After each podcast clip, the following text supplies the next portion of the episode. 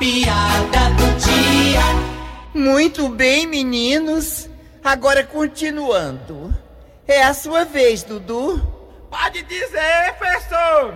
Dudu, me diga qual o mês mais curto do ano? Ah, professora, todo mundo sabe que é maio. Que maio o quê, Dudu?